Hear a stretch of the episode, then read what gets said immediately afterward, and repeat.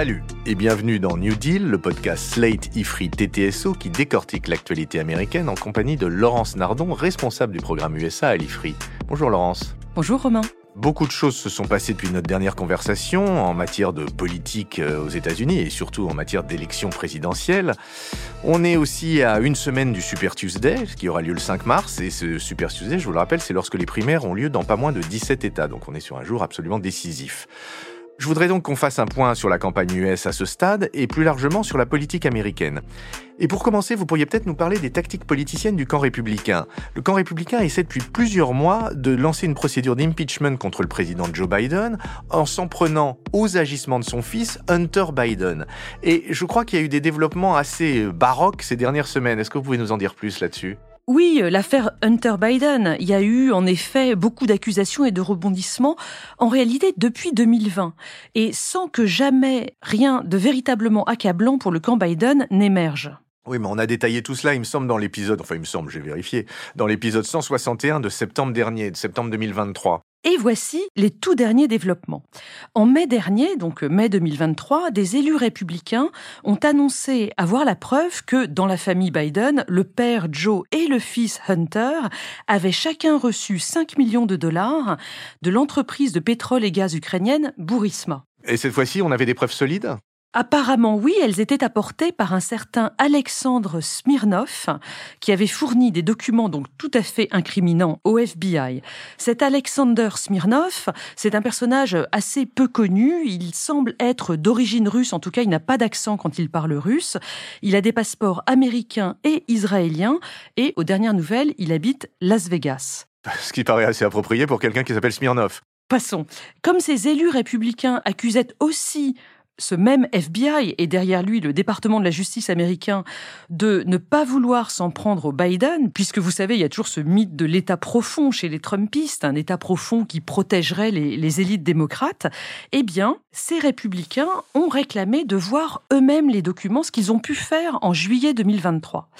À l'issue de cette consultation, on a même vu Marjorie Taylor Greene, qui est la passionnariat trumpiste euh, au Congrès américain, oui, euh, moi, elle me fait penser un petit peu à Mathilde Panot, mais on est évidemment tout à fait de l'autre côté euh, du spectre politique. Quoi qu'il en soit, Marjorie Taylor Greene a pris les documents en photo, les a tweetés et a dénoncé les crimes de la famille Biden. Et en septembre 2023, le speaker de la Chambre, Kevin McCarthy, a commencé à lancer une enquête pour, euh, derrière, mettre en route une procédure d'impeachment contre le président Joe Biden. Mais comme on sait, puisqu'on écoute ce podcast avec passion, McCarthy a depuis été remplacé par un speaker encore plus trumpiste, Mike Johnson. Et du coup, quels sont les derniers développements? Eh bien, on y arrive. Il y a 15 jours, le 14 février 2024, un jury fédéral a inculpé Alexander Smirnov pour création de faux documents et falsification de documents. C'est-à-dire que les preuves dont on parlait depuis le mois de mai se sont totalement évaporées. Et on s'arrête pas là. Le 20 février, le procureur fédéral du Delaware, un monsieur qui s'appelle David Weiss et qui est chargé d'enquêter sur euh, Hunter Biden, a déposé un dossier établissant que Alexander Spirnov a des relations fréquentes avec les agences de renseignement russes. Leur dernier meeting date de novembre dernier 2023. Si je vous suis bien, on, vous êtes en train de nous dire que Smirnov répand de fausses nouvelles concoctées par et avec les services de renseignement russes? Exactement. L'ingérence russe qu'on a vue dans l'élection de 2016, qui a été complètement établie par le rapport Mueller aux États-Unis, c'est un document d'avril 2019, eh bien, cette ingérence, elle s'est poursuivie en 2020 et donc, elle continue plein pot à l'heure actuelle et dans le contexte des élections présidentielles de 2024. Et attention, cette fois-ci, elle sera renforcée par l'intelligence artificielle qui permet, comme vous le savez Romain, de produire des audios et des vidéos truquées de très grande qualité. À cet égard, je renvoie au TTSO du lundi 26 février, dans lequel nous avons relayé une sorte de test qu'avait fait passer le Guardian, le journal anglais, à ses lecteurs, où il mettait côte à côte des extraits faux créés par intelligence artificielle de la voix de Biden disant n'importe quoi et des extraits faux de la voix de Trump disant également n'importe quoi, avec d'autres extraits où il parlait mais qui étaient cela véridiques. Et il demandait de faire la distinction entre l'un et l'autre. Sur dix extraits, on est quand même coutumier de la voix de Biden et de, et de Trump sur 10 extraits. Dis-je, on en a trouvé 4. On s'est planté 6 fois.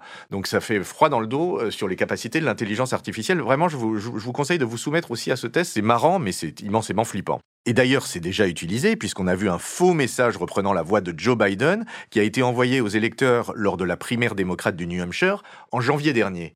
C'est un faux qui a été réalisé pour la somme de 138 dollars, alors non pas par les Russes, mais par un consultant pour le compte du petit candidat démocrate Dean Phillips.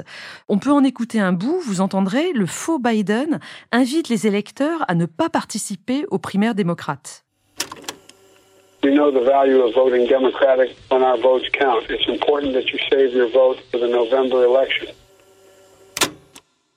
Là, c'est un faux enregistrement audio, mais ça existe évidemment en vidéo aussi. On sort du champ politique une minute. Je vous rappelle qu'il y a eu une fausse vidéo pornographique de Taylor Swift ces dernières semaines qui a choqué un peu tout le monde. Oui, oui, d'ailleurs, euh, c'est un autre chiffre qu'on a trouvé. À l'heure actuelle, 98% des deepfakes sont des deepfakes pornographiques. Et on en parlait hors antenne, toutes les femmes y ont droit. Donc euh, c'est vraiment une, une épidémie absolument effrayante. Mais euh, que font les responsables des entreprises d'IA et des grands réseaux sociaux? Il y a cette année 2024 de très nombreuses élections dans le monde, aux États-Unis et ailleurs. Et tous ces acteurs des technologies de l'information, ben, ils sentent monter la pression pour qu'ils contrôlent mieux ces contenus en ligne. La semaine dernière, du 16 au 18 février, a eu lieu à Munich la conférence pour la sécurité. Alors c'est un, grand événement qui rassemble une cinquantaine d'États. Euh, bon, on a parlé beaucoup d'Ukraine cette année. D'ailleurs, la, la, Russie ne vient plus depuis un moment. En tout cas, lors de cette conférence, une vingtaine d'entreprises de la tech ont publié un texte commun. On parle de Google, Meta, Microsoft, Amazon, X, TikTok, Snap ou encore OpenAI ou Stability AI. C'est-à-dire que ce sont des entreprises qui sont à la fois des générateurs d'intelligence artificielle et les grands réseaux sociaux. Très bien, mais qu'est-ce qui dit ce texte? Dans ce texte, toutes ces entreprises s'engagent à mettre au point un système de marquage, d'étiquetage, si vous voulez, des contenus qui ont été réalisés avec de l'intelligence artificielle. On parle aussi d'un autre système qui serait capable de les détecter immédiatement lorsqu'ils sont mis en ligne. Et enfin, et c'est peut-être le plus important, le texte parle d'augmenter les moyens de modération sur les réseaux sociaux afin de pouvoir retirer ces contenus très rapidement, voire immédiatement.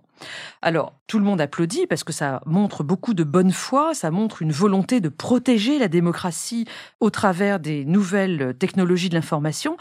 Pour être tout à fait honnête, ce qu'on voit, c'est que ces entreprises veulent aussi rassurer les autorités européennes. L'Union européenne vient en effet de valider le AI Act, la loi sur l'IA.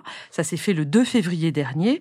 Cette loi, qui cherche à établir des règles pour une intelligence artificielle éthique, devrait rentrer en vigueur en 2025. On parle notamment dans cette loi de l'étiquetage des vidéos truquées. On verra bien si cette norme sur l'IA a le succès de, du RGPD, qui est devenu une sorte de standard mondial en matière de protection des données personnelles. Et on verra bien si, une fois de plus, l'Europe excelle dans son meilleur produit d'exportation maintenant, qui sont devenus les normes et les lois. Mais revenons aux États-Unis. Quelles sont les nouvelles des primaires? Le 27 février, il y avait les primaires euh, aussi bien républicaines que démocrates dans le Michigan. Un petit point là-dessus, euh, Trump continue à gagner euh, face à Nikki Haley. Cette dernière a dit qu'elle restait jusque Super Tuesday, qui est le 5 mars. Donc, euh, on va voir ce qui se passe. Et côté démocrate, Biden a bien entendu remporté les, les primaires avec 80% des voix dans le Michigan. Oh, J'adore quand vous dites Michigan, Laurence. Ah ben, excusez-moi, Romain, mais c'est un territoire qui a été exploré par des Français en tout premier au XVIIe siècle. Et je pense qu'à l'époque, ils disaient Michigan, c'était une tribu amérindienne locale. Vous m'avez mouché, Laurence. Quoi qu'il en soit, cet État aujourd'hui a une très forte communauté arabe et musulmane, à Dearborn notamment, et ça a constitué un test pour la politique moyen-orientale de Biden, qui, comme vous le savez, est très pro-Israël depuis le 7 octobre 2023.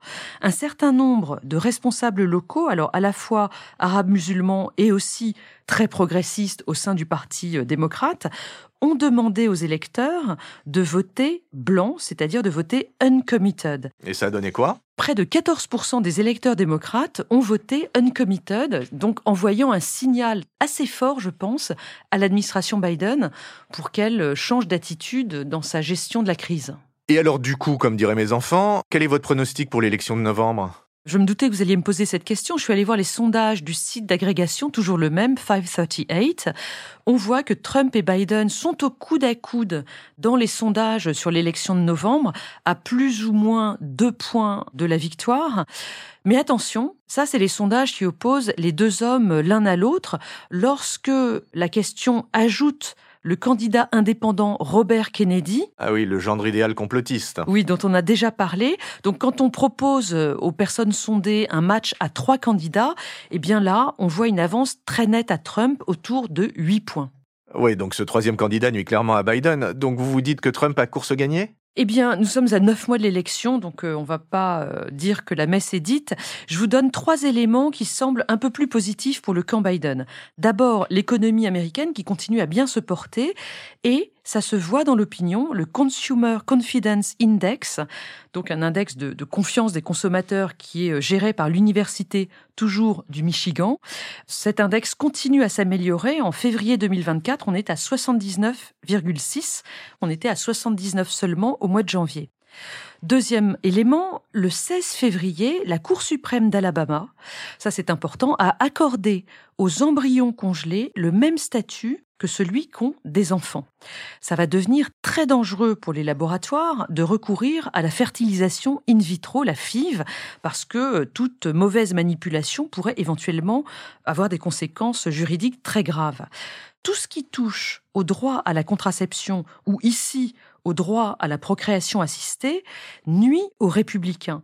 Si la Cour suprême interdit la pilule du lendemain au mois de juin prochain, on, sait qu'il y a une décision en attente sur ce sujet, eh bien tout cela pourrait être très mauvais pour les candidats républicains à tous les niveaux, y compris le candidat présidentiel. Oui, qui sont rejetés parce qu'ils sont trop rétrogrades d'un point de vue sociétal, c'est ça? Absolument, l'opinion publique américaine ne suit pas du tout les Trumpistes conservateurs sur ces sujets. Vous parliez d'un troisième élément oui, ce troisième élément, ce sont les multiples affaires juridiques de Donald Trump. Alors, on va pas en reparler aujourd'hui parce que c'est vraiment une jungle infinie. Juste un élément, les conséquences financières de ces affaires juridiques. La campagne de Trump doit payer des frais juridiques, des frais d'avocat absolument pharaoniques. Trump va devoir aussi payer des amendes de 450 millions de dollars dans l'affaire de la corruption de la Trump Organization et de 83 millions de dollars dans l'affaire E. Jean Carroll, cette femme qui l'a euh, agressé sexuellement.